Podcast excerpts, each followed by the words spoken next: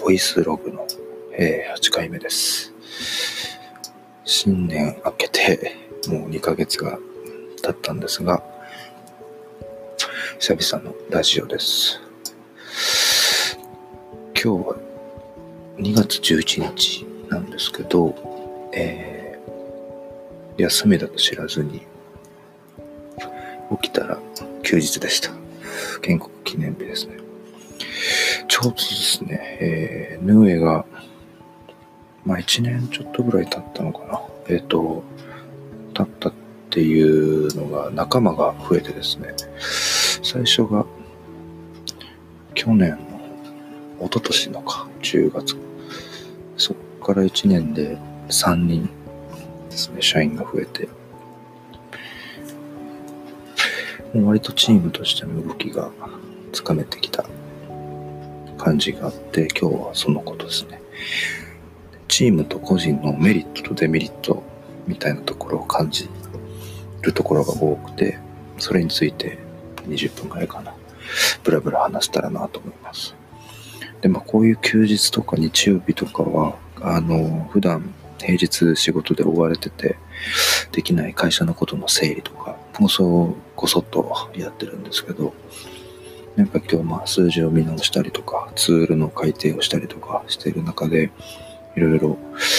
昔一人で僕がやってた時との違いがすごい大きく感じられたので、声に残しておこうかなと思います。で、まあ個人でやることとチームにでやることのメリット、デメリットっての結構違いがあって、えー、僕はチームにしてよかったなと、メリットの方が大きかったなっていう結論が先にあります。えーまあ、何が一番大きいかというと、あの、できることとか向き合えることが倍以上に増えました。えー、僕の場合だと1人だったら同時に10個ぐらいのプロジェクトが動いて、えー、やってて、これが20プロジェクト超えるとまずい。超バタつくっていう感じの、まあ、僕一人での、えー、ボーダーラインみたいなものは体感であって。で、まあ、チームになって、まあ、ギリギリどこら辺までいけるかっていうのを試したような一年でもあったんですけど、今で同時に、まあ、確定して制作してるような動かしてるプロジェクトで26プロジェクト。で、さらに、バイトまではいかないぐらいの数が、えー、スタンバイ状態、まあ、提案中だったり、計画中、実質、後々号になるものが、うん、中断プロジェクトあるので、まあ、実質同時に動いてるのが30以上、40以下ぐらいかな、のプロジェクトが動かせるようになってます。これは確実にやっぱり個人ではできなかった範囲を、えー、昔と一人でやった時と変わらずな密度で向き合うことができてるかなと思ってます。で、結構勢いで、勢いでというか、とても優秀な仲間が、えー、見つかったので、1年で3人も増やすみたいな選択をしたんですけど、まあ、一気にチームに変わるときにはやっぱり痛みはたくさん伴って、主に、えー、お金のところですね。で、はあったんだけど、まあ、それを耐え忍びつつ、えー、今、チームとしてしっかり動き出せてるなと。で、もしあの時、えー、今の仲間を取ってなければ、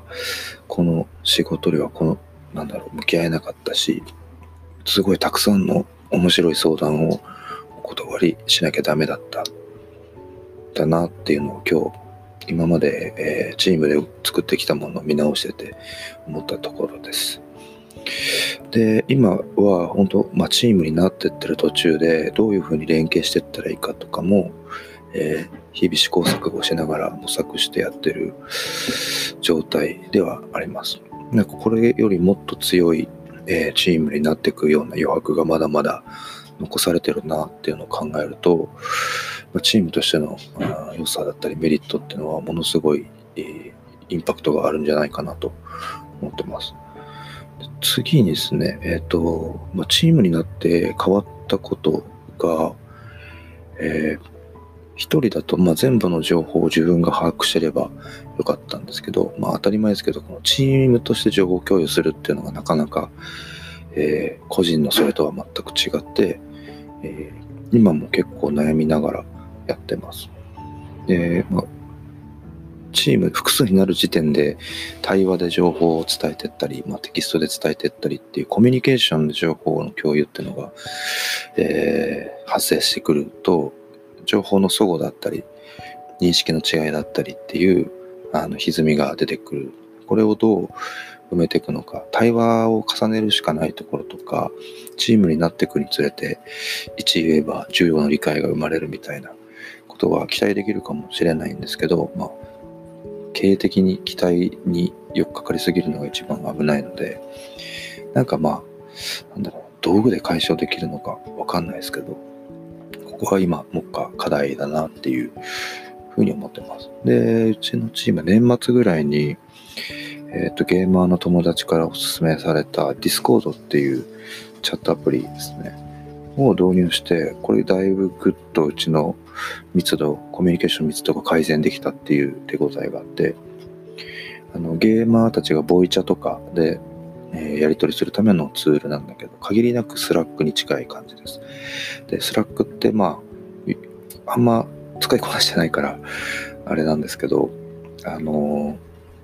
ー、なんかどこのラインでお金発生するか俺今分かってなくて、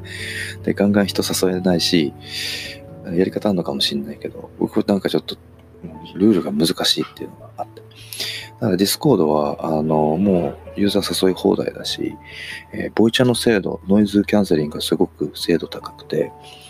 テキストでバーってやり取りしつつ、えー、ちょっと伝えるニュアンスが難しいものとかは、ボイチャつないで、そこフォローするっていう形で、だいぶ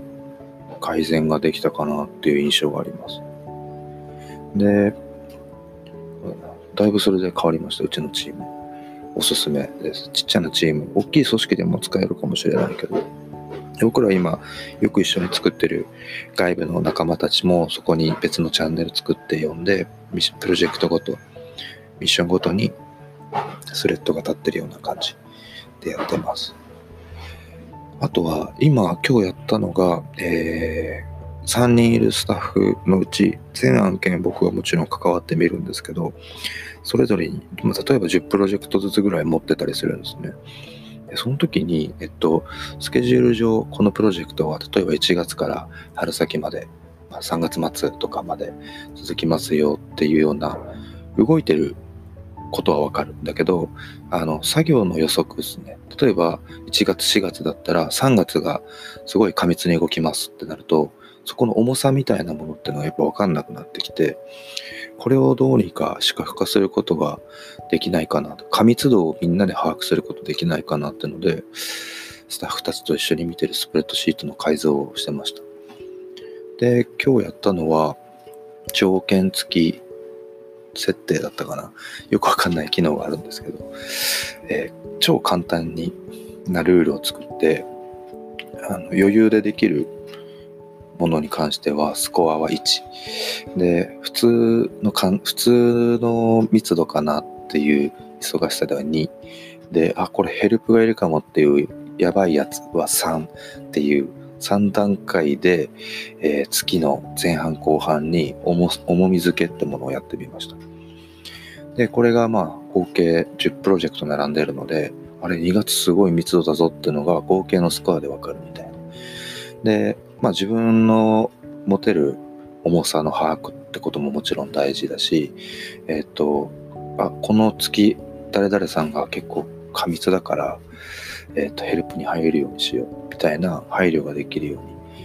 っていうような、まあ、過密度の視覚化みたいなことをですね、やってみました。ちょっとこれはうまくいくかどうか、えー、半年ぐらいの運用をしてみて判断していこうかなと思ってます。で、3名のスタッフの合算、1月、2月、3月、4月、5月、6月みたいな出してみたんだけど、よくわかんなくて、数字が、はい、5月すげえでかい数字だけど、これなんとなくやばいんだなみたいな。でもそれが本当にやばいのかどうかっていうのは、えっと多分これは1年ぐらい運用してみて、この僕含め合計4人のチームのこのライン超えたらまずいっていう危険なラインってのを定めていこうかなっていう、まあ、リトマス的に運用してみようかなっていうふうに思ってます。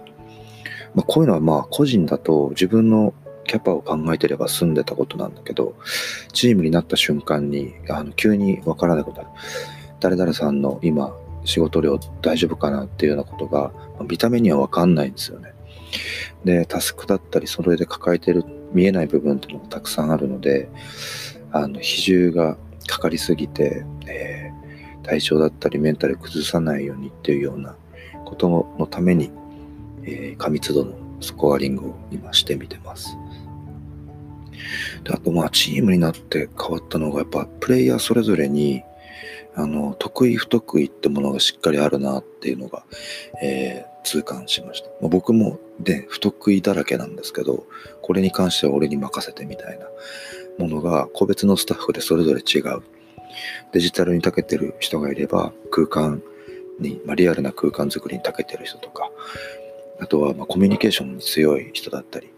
でもその分なんかどっかで例えばえー、なんだろうなスケジュールの把握が苦手だったりとかね。あの、まあ、それは勉強してったり経験重ねていけば全然できることなんだけど、あの、チームになることで、この人はこういう得意な武器があるんだっていうのが目に見えて わかるようになった。これはすごい面白いなと思って今見ていて、まあ、自分ができることできないことってもちろん把握してるんですけど、あ、こういうこともできるねみたいなことを第三者に言われて気づく個性っていうのもあるなっていうのを今、えー、チームで動いて感じてるところです。なので、そういうのをどんどん僕は言ってってあげることで、あ、自分ってこういう才能もあるのかもっていう、自分ではなかなか気づきにくい能力みたいなところを、えっ、ー、と、教えてあげることもできる。これがまあチームの醍醐味かなというのがあります。ま、これにちょっと連動してるけど、あの、成長の、成長を認識するっていうこともチームだとできる大きいメリットだなっていうところですね。やっぱ一人だと自分がどんだけ成長したかわからないって、わからないんですよ。フリーランスの人とかも、すごい、あの、そういうのあるかもしれない。僕一人でやってる時に 一番悩ましかったのが、自分成長できてるのかどうかわかんないなっていうのが一番、まあ辛いというか、じわじわ来る重みというか、このままで大丈夫なのかなみたいな不安ってものがよぎるんだけど、僕とか新人、新卒が2人いて、まあ、みるみる成長してるんですよ。で、もうできるやん、できるようになったやんみたいな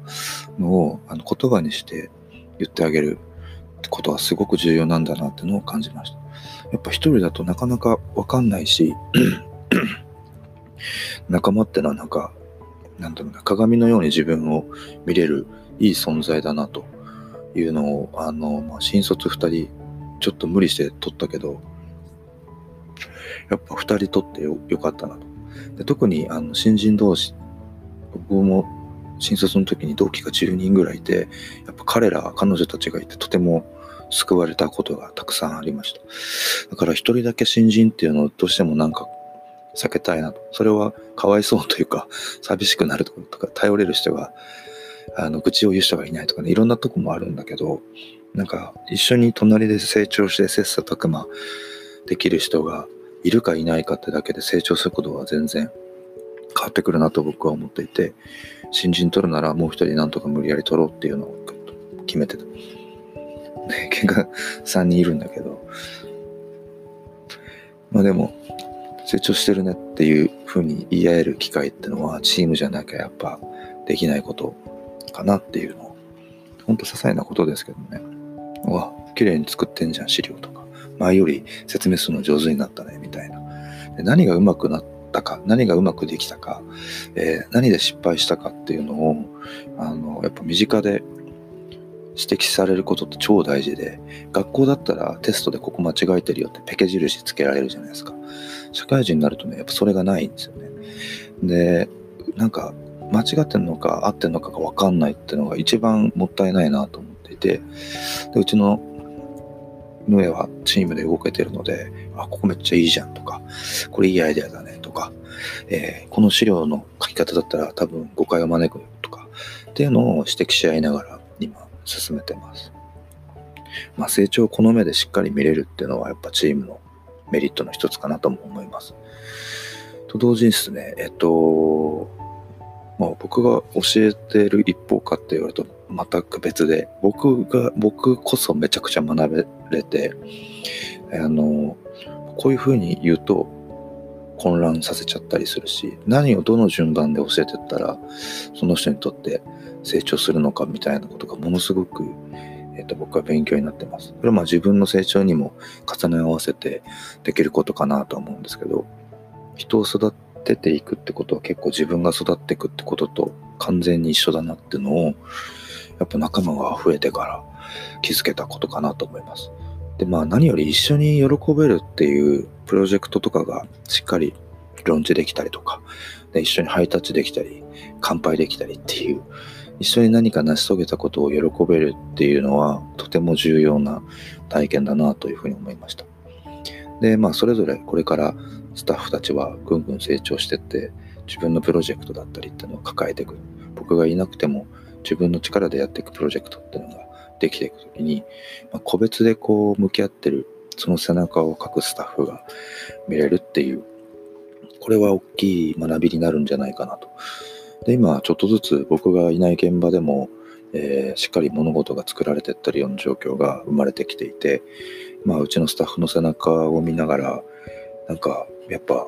学ぶことありますよね。あんだけドギマギどうやっていいか分かんないって言った人たちが自分の責任とその愛情でもってプロジェクトを作っていく。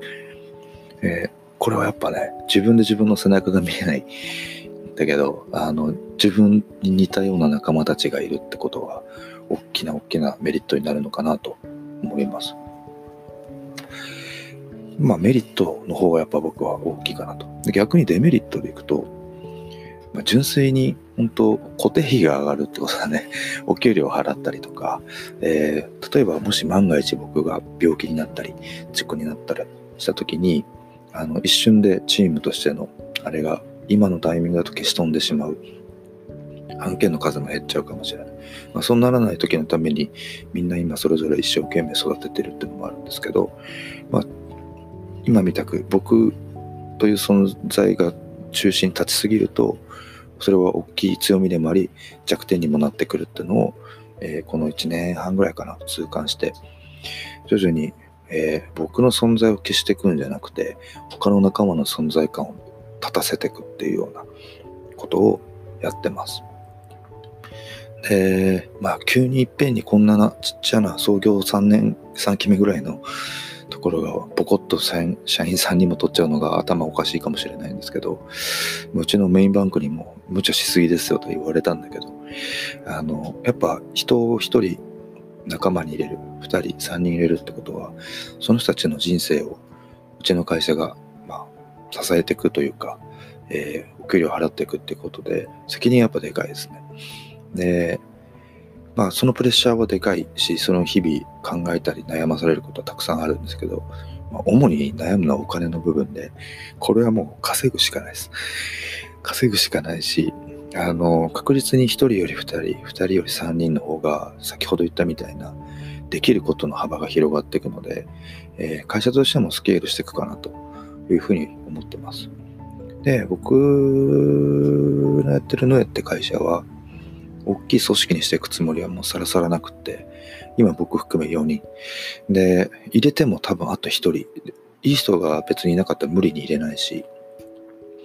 えー、本当に僕の理想だけでいくと、いつかこの会社からみんな育っていくってことを考えてます。で、ま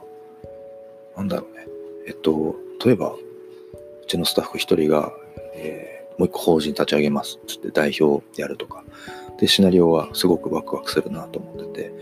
じゃあヌエと連携して一緒にやっていこうとか、あの、結局今うちの傘の元にいるだけであって、僕が欲しいのは一緒に並んでいいもの作れる仲間を増やしていくってところがあるので、もしかしたらゆくゆくはね、最後また僕一人に戻るのかもしれないけど、その頃は創業した時とは違う、あの、仲間の会社が周りにたくさんあるみたいな。だったり、まあ、お互いが組織の役員になってたりとかね、なんか双方のビジネスにお互い関わり合いながらスケールさせていく。で、新しいスケールの仕方というか、ちっちゃなそういう組織だったり仲間だったり、できることに特化したチームみたいなものが周辺にたくさん生まれてくるみたいな状況を5年とか10年ぐらいかなのうちにちょっと完成させてみたいなと思ってます。そんな感じで今日はチームの、チームと個人のメリットとデメリットをお話ししました。本当デメリットはね、お金の部分だけだね。で、お金の部分をピーピー言っててもしょうがないのもうなんか僕は一個前の会社からも合計で8年ぐらいか法人やってきて思うんですけど金はないなら作るしかないしねたくさん金ができたところで使うものもないっていうのがうちの商売の業態だったりするんで、えー、生まれたお金だったりってのは次の人を育てるものにどんどんどんどん投資していくっていうような感じかな。なんで今のとこ僕はそういう意味ではデメリットは感じてなくて、その個人からチームに変わるって時の、まあ、成長痛みたいなもんですよね。そこはなかなかなしんどさっすよ。あの、先輩経営者たちも多分知ってることだと思うけど、なかなかな痛みを伴うものなんだけど、その先にはすごいたくさん可能性が広がってるなっていうのが僕の感想です。そんな感じで、あっという間に20分ぐらい話しちゃったんですけど、久々のボイスログ8回目、これで終わりです。それでは皆さん、さようなら。